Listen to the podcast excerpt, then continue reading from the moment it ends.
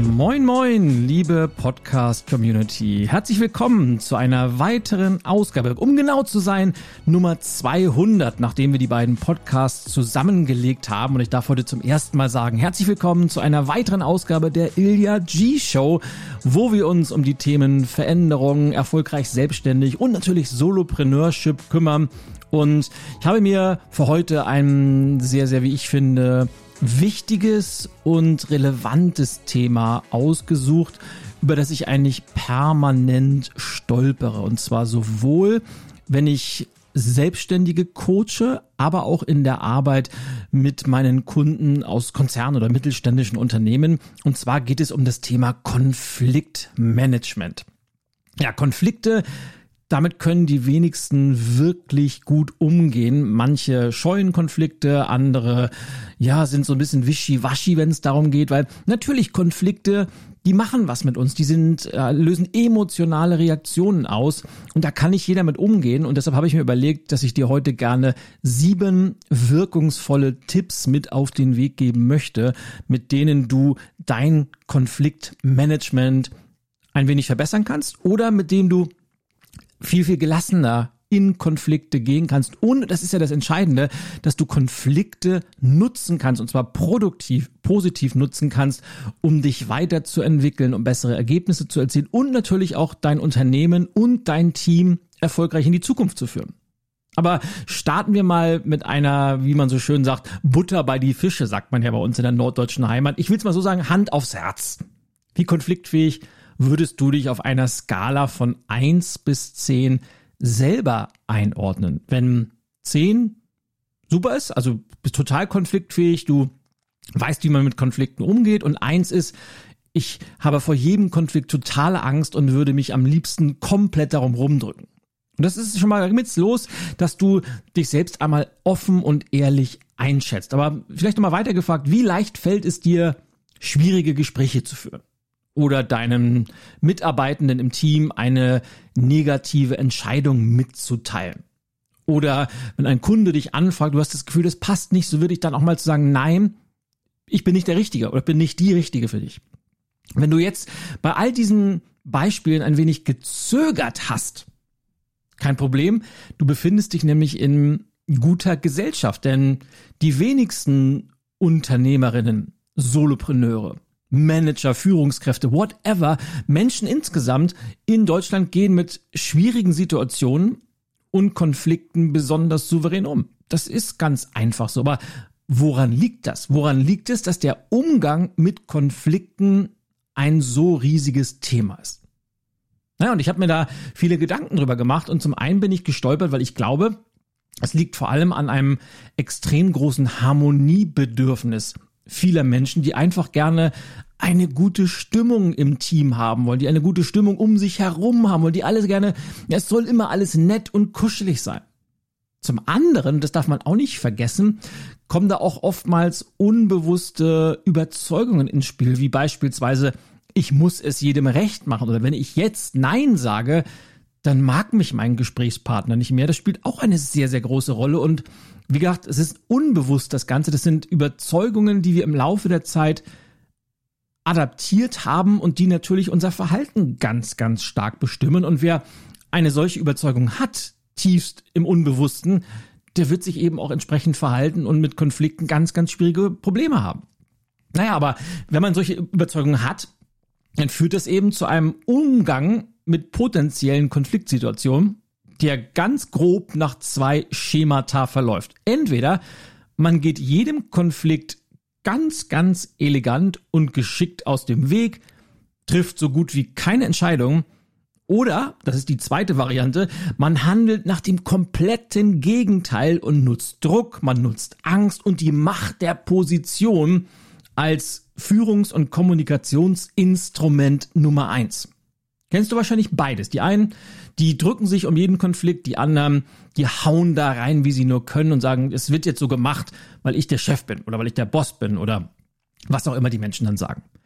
Die Ergebnisse sind allerdings in beiden Fällen gleich und das ist das Spannende und zwar macht sich das bemerkbar im verunsicherten Mitarbeitern, keiner Verlässlichkeit und einer grundsätzlich sehr geringen Motivation der Menschen, die mit diesen konfliktscheuen Personen umgehen müssen.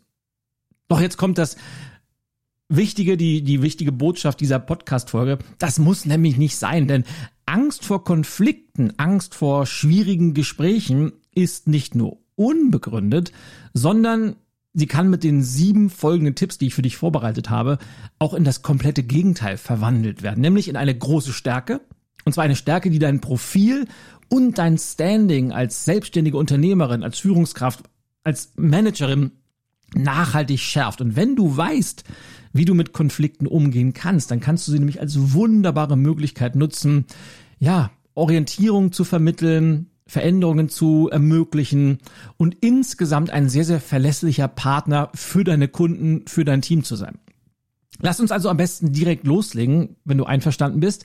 Und zwar Tipp Nummer eins, um deine Konfliktfähigkeit und Konfliktmanagement auf ein neues Level zu hieven, ist zum einen das Mindset, das dahinter steht. Damit meine ich, verstehe einen Konflikt immer als Chance zur positiven Veränderung. Und damit, das ist, ich greife da auf, was ich eben schon angerissen habe. Jeder Konflikt ist ja immer, zwei Menschen reiben sich, weil sie unterschiedlicher Meinung sind oder weil sie unterschiedliche Ziele haben, weil sie unterschiedliche Erwartungen haben. Und wenn man dann sich aneinander reibt, dann gibt es zwei Varianten. Entweder man macht das so wie zwei Widder, die mit ihren Hörnern gegeneinander rammen und dann zack und dann bewegt man sich immer weiter voneinander weg. Oder aber man nutzt diese Reibung produktiv und konstruktiv, um gemeinsam nach Lösungen zu suchen. Das können Kompromisse sein, das müssen aber nicht Kompromisse sein, weil oftmals hat man ja das Gefühl, wenn man in einem Konflikt ist, die einzige Lösung ist immer ein Kompromiss, wo beide Parteien verlieren. Das muss aber nicht sein. Es gibt ja wie bei jeder Veränderung immer mindestens drei Möglichkeiten, wie man das Ganze lösen kann. Und oftmals, wenn man diese Reibung, diese Diversität in Meinungen, Ideen oder Haltungen, wenn man das produktiv nutzt, dann kann man eben gemeinsam auch eine Lösung entwickeln, über die man vorher vielleicht überhaupt nicht nachgedacht hat. Und wenn du diesen, dieses Mindset hast, nämlich einen Konflikt als Chance zur positiven Veränderung zu sehen, dann hast du den, ja, das wichtige Fundament gelegt und dann ist es natürlich entscheidend, diese Einstellung ganz, ganz konsequent vorzuleben und die Menschen in deinem Umfeld, ob es deine Mitarbeitenden sind, deine Kunden, deine Geschäftspartner, die werden dir super gerne folgen. Du wirst es sehen. Tipp Nummer zwei. Ganz, ganz wichtig. Verabschiede dich am besten umgehend jetzt und gleich von dem Gedanken, es jedem recht machen zu müssen. Es gibt ja diesen ganz besonderen Ausspruch von Franz Josef Strauß, ob man ihn nun mochte oder nicht, aber der hat ja so schön gesagt, everybody's darling is everybody's depp. Und da ist eine ganze Menge dran, weil, wenn man sich das mal überlegt, man kann es ja sowieso niemals allen Menschen recht machen. Das geht ganz einfach nicht. Und deshalb sollte man sich so früh wie möglich trennen von dieser Vorstellung, weil du musst es auch gar nicht. Ganz im Gegenteil. Denn wer es allen recht macht, der macht es am Ende gar keinem recht, weil du den Fokus immer auf die Bedürfnisse, auf die Erwartungen anderer Menschen legst und dabei die wichtigste Person vergisst, nämlich dich selber. Und na klar, je mehr du in Konflikte reingehst, desto mehr wirst du natürlich manchen Menschen auch mal auf die Füße treten oder auch mal ein unbehagliches Gefühl vermitteln. Wie man damit umgeht, da kommen wir gleich noch zu. Aber ganz, ganz wichtig, sobald du anfängst, dir zu erlauben, dass du es nicht jedem recht machen musst, wirst du feststellen, dass dein Freiheitsgrad ganz, ganz neue Sphären erreicht. So, und jetzt kommen wir zu Tipp Nummer drei.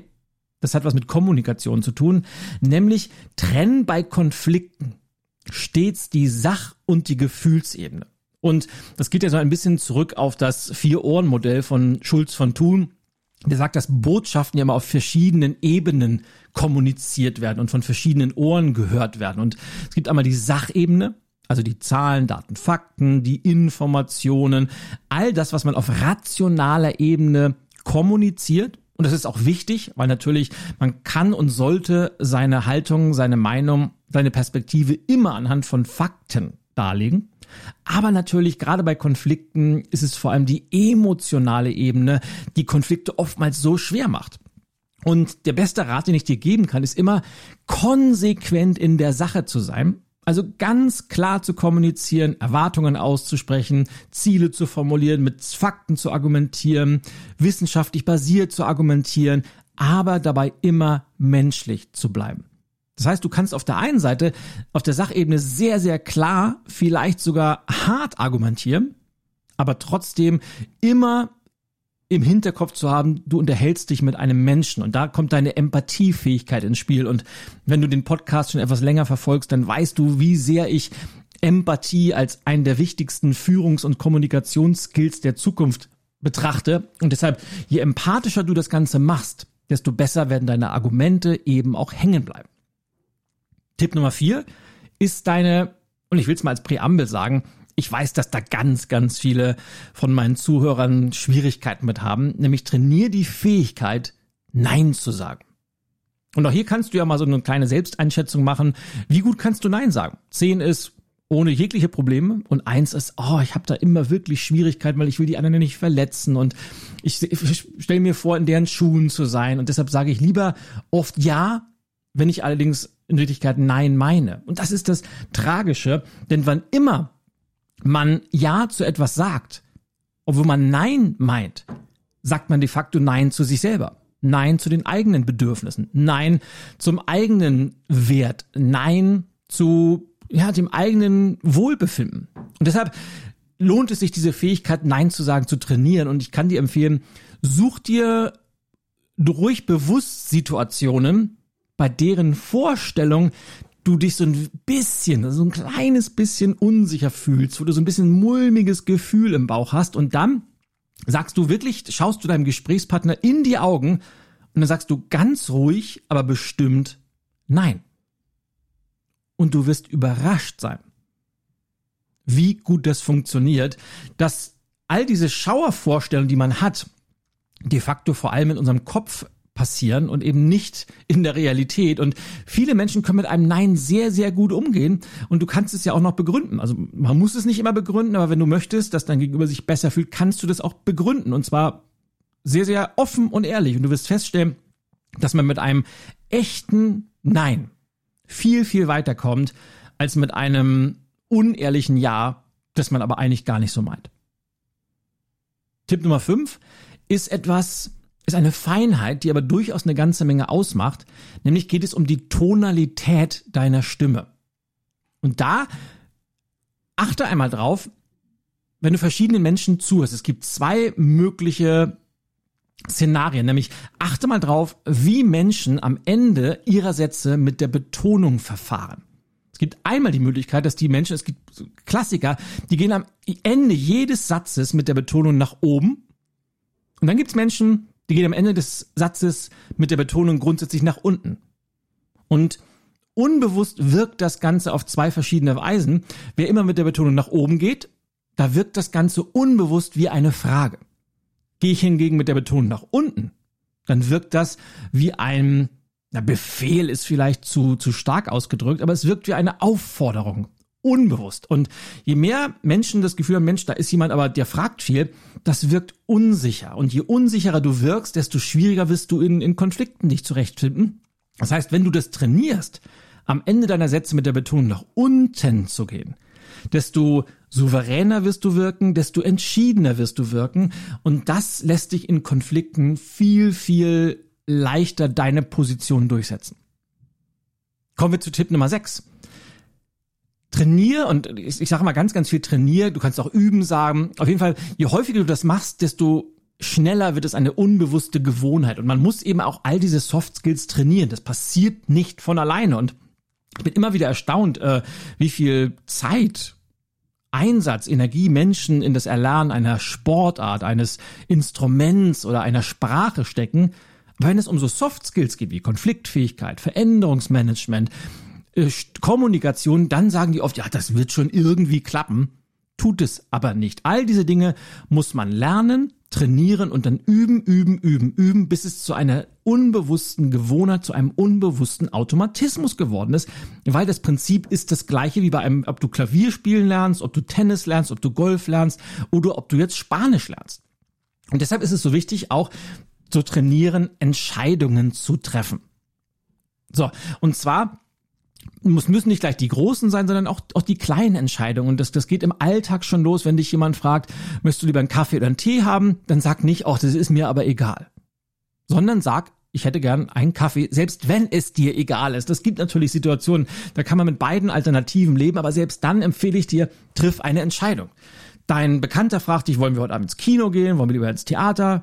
Auch wenn es dir egal ist, sagst du, wir gehen ins Theater. Nutze jede sich bietende Gelegenheit, eine Entscheidung zu treffen. Gerade im Kleinen. Und je häufiger du das Ganze dann tust, desto selbstverständlicher wird das für dich. Und dann fängst du an, auch mal die etwas größeren Entscheidungen mit Leichtigkeit zu treffen und sogar die richtig großen Brocken. Und ja, deshalb kann ich dir nur empfehlen, entscheiden, entscheiden, entscheiden, entscheiden. Je besser du dich entscheiden kannst, desto eleganter wirst du auch in Konfliktsituationen sein. Und wo wir schon von Entscheidungen treffen, das ist nämlich jetzt Punkt Nummer sieben, Tipp Nummer sieben, triff deine Entscheidung, gerade im Umgang mit anderen Menschen, gerade im Umgang mit deinem Team, mit Geschäftspartnern, mit potenziellen, aktuellen und ehemaligen Kunden, immer zeitnah, fair und nach gleichbleibenden Regeln. Zeitnah vor allem, weil das Schlimmste ist, wenn Menschen sich nicht entscheiden können, was gleichbedeutend ist mit sich nicht entscheiden wollen. Weil dann entsteht ein Vakuum und in diesem Vakuum, da, wenn ein Vakuum ist, irgendjemand drängt da immer rein und es kommt oftmals zu Stillstand, manchmal sogar Rückschritt und du kennst ja diese Menschen, die immer alles aussitzen wollen und dich immer absichern und wenn nichts entschieden wird, das nagt an Menschen. Deshalb immer zeitnah entscheiden. Gleichzeitig auch immer fair und nach gleichbleibenden Regeln entscheiden. Das heißt, egal ob du für etwas oder dich gegen etwas entscheidest, du solltest das immer aufgrund einer gleichbleibenden Bemessungsgrundlage machen, damit du eben nicht so aus dem Bauch heraus entscheidest und heute mache ich Hü, morgen mache ich Hot, das lässt dich ganz einfach nicht greifbar werden und es ist eben auch nicht fair. Wenn du bei Person A nach Regel Y entscheidest und bei Person B nach Regel Z, dann können die das beide nicht verstehen. Warum hat er gestern so entschieden und heute so entschieden? Das ist nicht fair und das ist auch nicht gleichbleibend. Wenn du das allerdings tust, dann schaffst du auf einmal Verlässlichkeit und Klarheit. Dann kannst du nämlich auch mal eine unangenehme Entscheidung treffen, und die Leute werden dich trotzdem dafür respektieren, vielleicht sogar ein Stückchen mehr, weil Menschen mögen, die lieben Menschen, die Entscheidungen treffen. Und wenn du das immer fair und nach gleichbleibenden Regeln machst, dann akzeptieren die eben auch Entscheidungen, die sie eben selber nicht gut finden, weil sie wissen, diese Person trifft faire Entscheidungen. Und heute hat es mich getroffen, aber ich weiß, dass es auch mal für mich gehen kann. Deshalb ist es so wichtig, zeitnah entscheiden, fair entscheiden und nach gleichbleibenden Regeln entscheiden. Und je besser du das kannst und in der Lage bist, diese Entscheidung auch zu treffen, desto eleganter wird dein Konfliktmanagement werden. Tja, und lass mich das Ganze nochmal zusammenfassen, diese sieben Tipps für wirkungsvolles Konfliktmanagement. Erstens ging los mit, verstehe jeden Konflikt als Chance zur Veränderung. Zweitens, verabschiede dich vom Gedanken, es jedem recht machen zu müssen. Trenn immer die Sach von der Gefühlsebene. Trainiere deine Fähigkeit, Nein zu sagen. Achte auf die Tonalität deiner Stimme, dass du am Ende der Sätze nach unten gehst. Und trainiere deine Entscheidung zu treffen und vor allem trifft diese Entscheidung immer zeitnah, fair und nach gleichbleibenden Regeln. Ja, und jetzt sind wir wieder beim Thema unbewusste Gewohnheiten, unbewusste Automatismen, weil die Chance ist groß, dass du dich jetzt in dieser, es gibt ja diese, und vielleicht mache ich da mal eine eigene Podcast-Folge von, es gibt ja dieses Modell der vier Stufen des Lernens. Es geht los mit unbewusster Inkompetenz. Es gibt etwas, das kann man nicht, aber man weiß es auch nicht. Dann fängt man an, sich damit zu beschäftigen. Dann ist man bewusst inkompetent. Und die Chancen sind groß, dass du dich jetzt auf der nächsten Stufe befindest, nämlich der bewussten Kompetenz. Das heißt, du fängst an, Konflikte zu trainieren, dich in Konflikte zu begeben, zu gucken, was funktioniert, was funktioniert nicht. Aber du musst das Ganze sehr, sehr bewusst tun. Und das Ziel ist wie immer, auf die vierte Stufe zu kommen, nämlich die unbewusste Kompetenz, nämlich dass es ein Automatismus geworden ist, eine kraftvolle Gewohnheit.